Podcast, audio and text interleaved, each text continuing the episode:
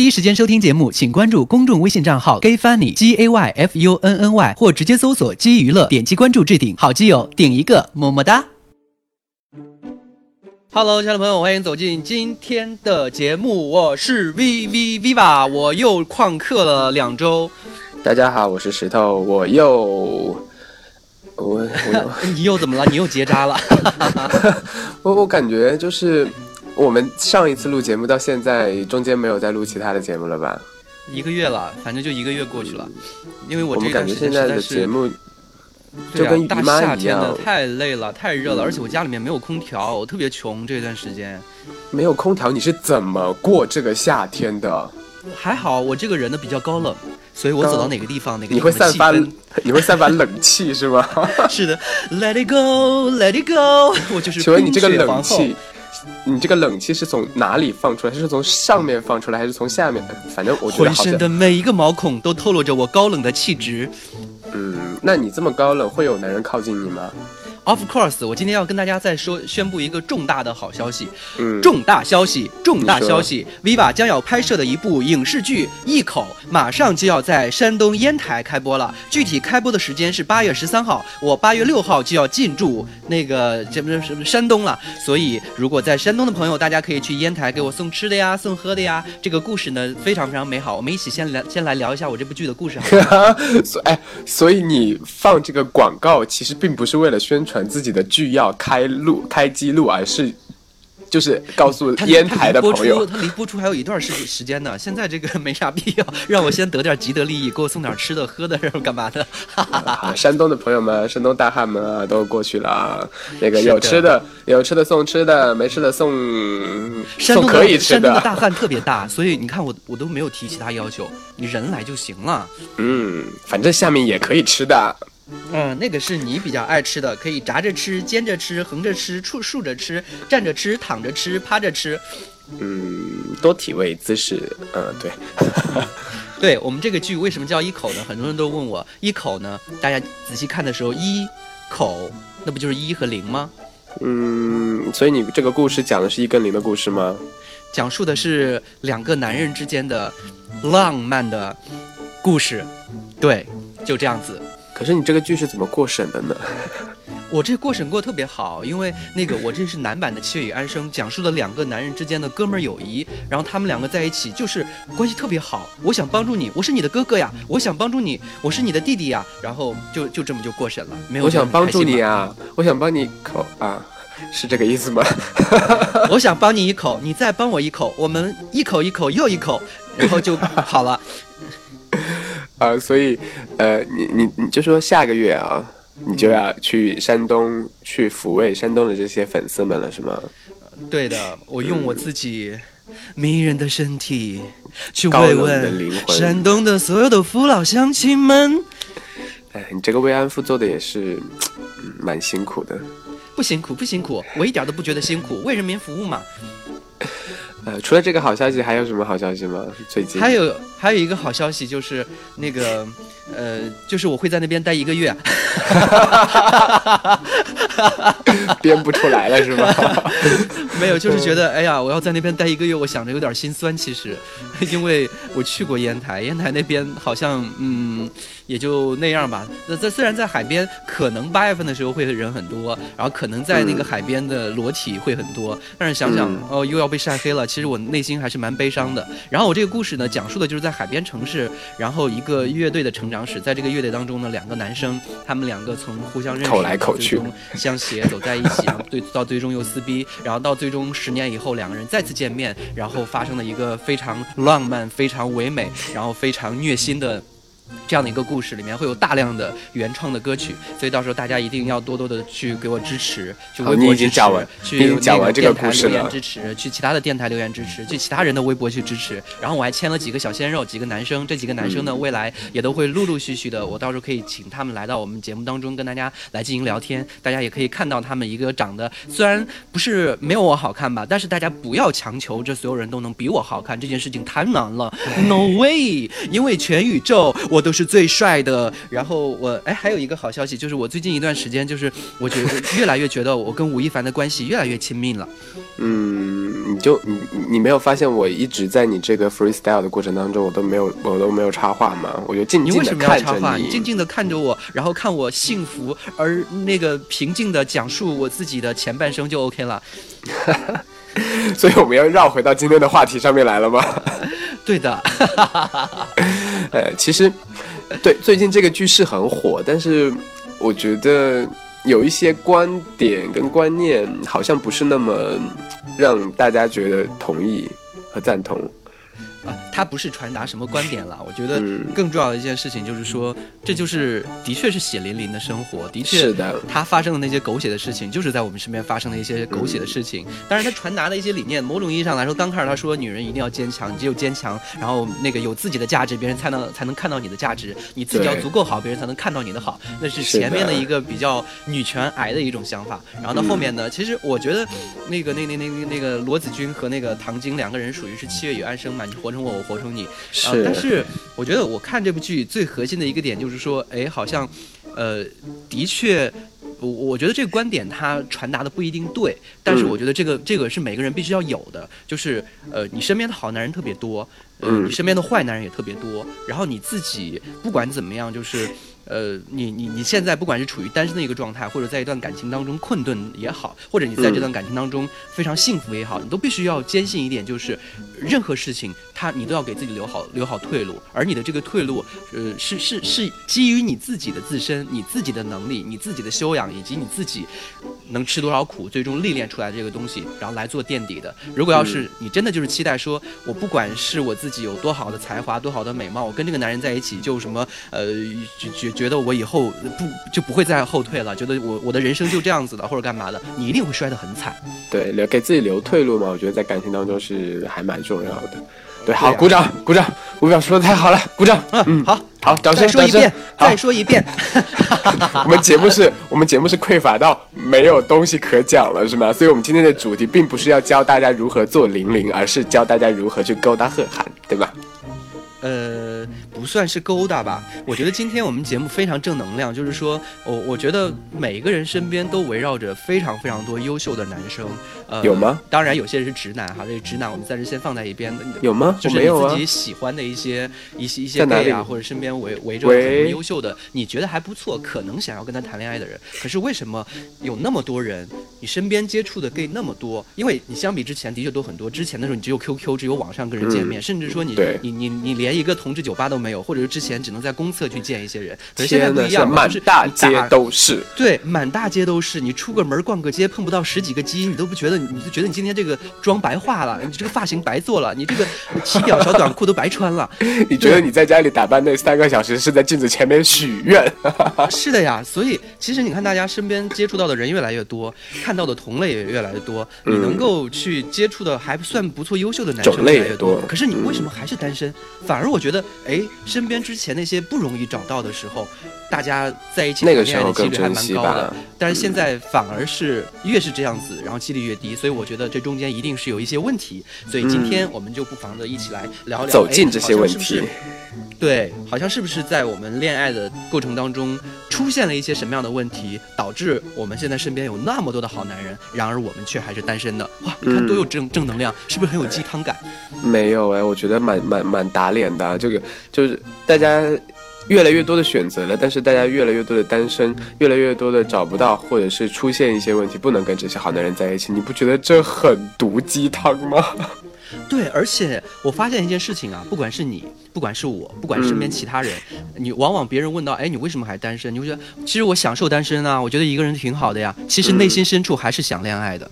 对啊，就每一个人都这样子。但凡讲出这句话，我享受单身一个人多好，这些人绝对是想谈恋爱。对我身边有一个老处女，这个老处女是八八二年的，你想八二年都多大了？今年三十五了，三对三十五岁了，没有谈过恋爱，没有和男生发生过任何关系，他的初吻还保留着。然后他永远说：“呃，老娘就是啊，我我我去算过大师了，大师说我命里面没有桃花，说那个我我这辈子都不会有男人的。我觉得现在挺好的呀。”然而默默的等到半夜的时候，你就会他发就会看他发一个朋友圈，嗯啊，就是为什么我觉得我自己挺好的，或者发一个自拍，就觉得我自己挺好的，为什么就没有男人愿意喜欢我呢？嗯，我觉得这是大部分人单身的，不管是公也好，受也好，gay，反正就是包括女生啦，很多的腐女，嗯很多的女孩，我觉得都这是一个真实的写照。那所以问题到底出在哪里呢？我们的心灵鸡汤大师 Viva 同学，这个。接下来我们就要开始上课了，大家有没有很嗯兴奋？有我很兴奋的呢。我觉得呢兴，奋的很多人之所以没有找到男朋友，就是因为你自己一文不值，结果给自己标上了明码标价，而且还立了那么多的规矩。排放，对你有没有发现，我自己嗯现在在打开不管是任何软件的时候，我发现很多的男生啊，很多的 gay 都会写着一什么呃二不要长头发的，二不要染头发的，三、嗯。那个化妆的勿扰，四修眉毛的勿扰，五那个什么就是娘娘了吧唧的勿扰，然后六什么我也有那个什么什么就是啊谈恋爱超过五五段的勿扰，就是他会立很多标准，我就在想、嗯你到底就是这每一个标准都把你排除在外了，是吗？所以很憎恨。排除在外，在在外我这件事情呢，我觉得基本上大家都可以排除在外，因为毕竟我那么优秀，大家排除我其实就是因为追不上我。嗯，所以你现在是美妆一还是美妆零呢？美妆 everything，好，继续，就是大家给自己立了很多的这种标杆或者是牌坊也好，但是大家只是对于对方的要求，没有说对自己有要求。对，而且其实有时候我觉得这个要求哈，嗯，它是会变的。我从来不觉得我自己喜欢的人，他是一定要短头发、长头发、高个子、短个子、有钱没钱、有车没车。我觉得有时候就是你会发现，哎，你遇到这个人。当这个人出现的时候，你就会义无反顾的去喜欢他。其实就好像前半生里面那个罗子晴喜欢白光一样，他就觉得刚开始就觉得，哎，我就是喜欢这个人啊。他喜欢这个人的时候，他会有很多很多的理由，他会用很多很多的东西去框他。你看，你自己你的老公很有钱，又怎么样呢？他出轨啊，我的老公再没钱，他再打我，但是他对我一心一意，他心里面从来没有其他的其他的女人。所以人在爱情的过程当中，他会自给自己穿穿，不是不仅是戴套，他还会给自己身上戴个套。戴套，当然要对戴套呀。我们不是一直倡导大家一定要安全做爱，然后都戴套吗？不仅安全做爱，还有安全谈恋爱。所以你刚刚吃了一个什么东西下去了？我听到了一个呃，我的高端午后两小时，左三圈，右三圈，左三圈，右三圈，然后我的柠檬水，我 也是减肥茶的。我的这杯柠檬水，它的逼格嗯非常的高，嗯它来自法国、意大利，非常高级的一个农庄，是法在采摘了喂停，法国、意大利不是一个地方啊。啊，是真的吗？意大利搬走了吗？嗯，意大利搬走了，意大利好的吧，怎么没有跟我打声招呼就搬走了？真的是 boring 呃。可能是因为你的水从就就大概断销了以后，意大利就从法国搬走了吧？好的吧，嗯，那我们继续说请问这瓶水的售价是多少？那水的售价是多少？水的售价和我的价钱一样，是那个跟我在一起之后，水是钱免费的。好，继续。对，所以我觉得很多人在一些什么软件上面啊，包括探探上面啊，包括陌陌上上面啊，都会写自己喜欢什么类型、什么类型，嗯不喜欢什么类型、什么什么类型。我觉得某种意义上来说，呃，这这这当然书面上面的东西，它是你自自己内心的一个很好的真实的写照。其实你嗯真的回到你自己生活当中，你就会发现，有很多人就是，比如说那个人染了个头发，漂了个头发，颜色很夸张，你见了他之后啊，什么人啊，野鸡，然后你会骂他几句，而在接人家是触的过程中发现，哎，这个人很可爱。这个人很善良，或这个人嗯他自己有自己很多自己的优点，那你是不是在前期在外形上面或者在其他地方你在立标签的时候，就把这样一个很好的、其实很不错的一个人给排除在外了呢？所以我觉得对对于谈恋爱这件事情，不要太多的把别人拒之门外。很多时候就是你自己在接触的过程当中，觉得哎，好像真的有不可调和的矛盾，哎，好像这个人真的不是我喜欢的，哎，对这个人好像真的没有办法激发我的性欲，就是没有办法积极向上。那 OK，那积极向上，嗯，这个词很好。对，的确是没有办法跟他在一起，所以我觉得，那在前期的过程当中，不要在还没接触这个人之前就把这个人拒之门外。我觉得这件事情是一件很蠢的事情。对呃，其实很多人会，比如说会问你喜欢什么类型的啊，具体一点啊，怎么样怎么样？我觉得这个其实蛮扯的。就当这个人出现了以后，他所有的他的具象化的东西就是你喜欢的，而这个人没有出现的时候，你一条其实也讲不出来我到底喜欢什对呀、么样。那你喜欢什么类型的呀？嗯，美妆一和美妆啊 every 呃美妆零 and 美妆 everything。好的吧，我就知道你就想要让让那些睫毛膏啊，什么那些啊，对，最重要的就是那个卷发棒啊，然后一起来伺候你。呃，伺候我卷发棒，嗯，你这卷发棒可粗大了呢，又坚硬，而且还暖和，可以治宫寒吧？大概是的呢。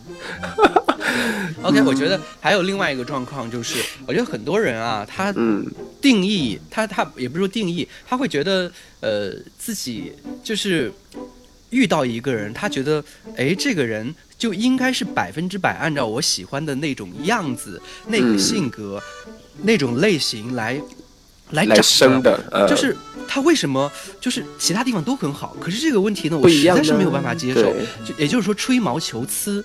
就是人去定义这个人完不完美的时候，他总或者这个人适不适合自己的时候，总是会放大缺点。我觉得人吧，就是说都有差异性，都有它的复杂性。就是你碰到的这个人，当他某一些特质吸引你的时候，当然会有另外一些。呃，性格也好，或者是习惯也好，不是你跟你想象的差不多，或者是符合你的要求的。那这个时候两个人相处，是不是就说我们希望更多的能包容对方啊，迁就对方啊，然后去爱上这些原本跟你那些设立的条条框框不一样的地方？对，就前一段时间，我跟一个朋友在聊天，然后一个女生哈，然后她也是单身，条件其实还都蛮好的。然后她跟一个男生就在一起，匆匆忙忙的几天吧。这所谓的匆匆忙忙的几天，到最终我问他你不喜欢他吗？他说喜欢啊。我说他对你，我感觉也挺好的，因为他们两个就在一起了没多久之后，那个男生就天天接送她上下班啊，然后中午还那个给她订外卖啊，就是他不会自己来送，但是他会订好，他觉得今天要吃什么，然后干嘛的，就是会给他非常非常。这很暖心啊！对他身体很好的一些一些东西，然后中午都会照顾到他，因为他知道工作特别忙，中午有时候会顾不上吃饭。好男人。对，对然后后来就分手了。我说为什么分手？他说我接受不了他一点，他总是和他的前女友保持联系，而且他把他前前女友当成闺蜜。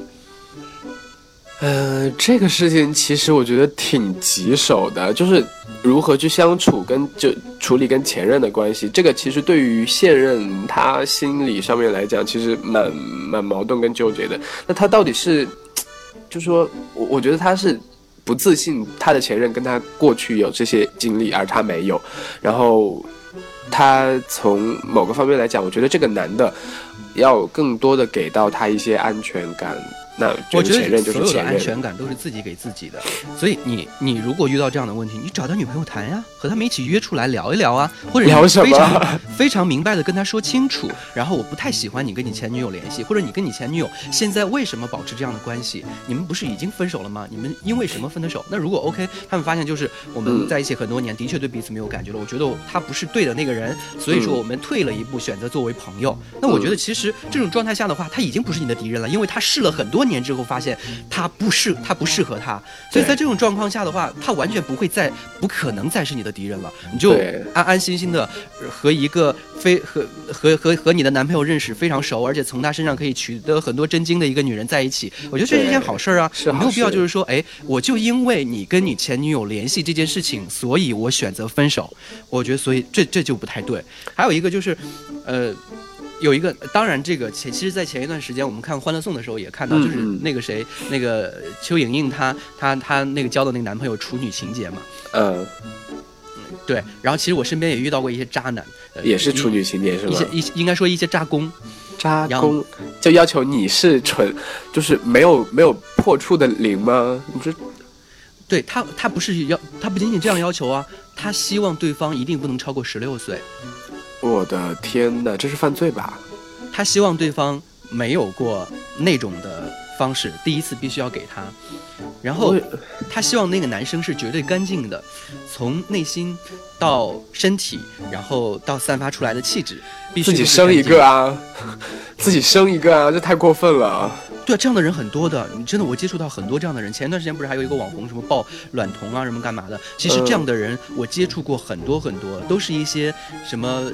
嗯，有有些是在自己的童年有过阴暗经历的人，然后有一些呢是到了可能因在那个年段年年龄段，就是在他的十五六岁的时候呢，经历过一些情伤，然后但是就是他非常爱那个人，所以他自己把自己最美好的爱情封锁在了那个年龄，嗯，所以他无论到多大，他都喜欢那么大的人，因为他自己一直对于自己在那个年龄爱而爱而不得的那段感情耿耿于怀。然后还有一、这个还有一部分人呢，那就真的是可能纯属于心理变态，就是喜欢孩子型的这种，就是三十多岁、四十多岁，他又觉得十五六岁的孩子，然后就给他点钱，什么就嗯 OK 了，什么干嘛的，然后没有那么多心机啊。感情，哎，我觉得从某种程度来讲，我们尊重每一个感情可能性的存在，但是有一些世俗啊，有一些道德啊，还是会去制约这些。对我来讲，我还是不能不能接受你刚刚讲的这些东西。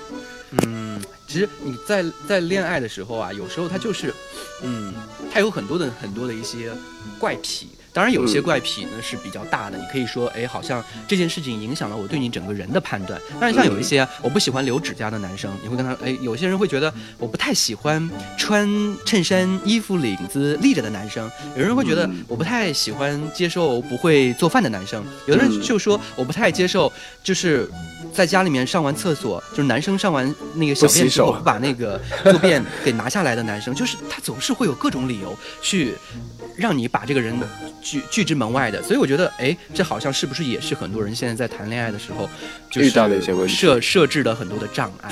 对，那如果嗯我们是不是就说教大家把这些障碍能稍微的放下来一点，可能会两个人的可能性更多一些。嗯嗯，对的。还有另外一个，我觉得，呃，之所以大家目前来说对于爱情这件事情有很多人是保持观望的一种状态呢，是因为大家总是希望这一段感情就能够圆满。总是希望这段感情能够长长，当然，大家在谈恋爱的时候都希望这段感情能够长长长远的，希望这段感情能够一直走下去的。可是你不能抱着这个这个这个初衷、这个目的，以及在这个过程当中去强加性的去去执行这个目的，而不去享受这个过程。就人和人在刚开始接触的时候，我不能说，就好像异性恋之间，我们不能够奔着结婚去，因为单纯的奔着结婚去，你会丧失很多恋爱的乐趣。嗯，是的，对，这就是为什么其实很多的 gay 在谈恋爱，他觉得啊，我觉得他这个人不稳定，或者是哦、他说他会结婚的，还有人说，嗯、他说他在北京只待两年，待完两年之后可能就走了，还有人说，啊、他现在在上大学吧，上完大学之后在不在这个城市待都不一定呢，所以因为这些原因，我不跟你在一起了。我最近倒是有一些这种小感悟，对于感情的东西来言，就说，嗯。呃，命运确实会安排你跟这个人走五年，或走十年，或走两三个月也好。但是我觉得我们的态度就会要把这两三个月也好，五年也好，十年也好，我觉得当成是，嗯，当成是你目前来讲你所有的这个感情投入的方向。对啊，因为其实我之前在谈恋爱的时候，我也发现，我也觉得我自己立过很多的誓言，我觉得好就他了，不变了，啊，没几天就变了呀。那女人是善变的呀，对啊，然后你你会发现，其实，在恋爱当中，你许过多少愿，这就是为什么你现在一打雷的时候就害怕。呃，害我没有害怕过，我就我每次打雷我就很开心，我说快把不不不把给劈死吧，我说快劈死他吧，我说为什么劈？死我？嗯，劈死你的话，你是得得不到我就想让我在这个世界上消失吗？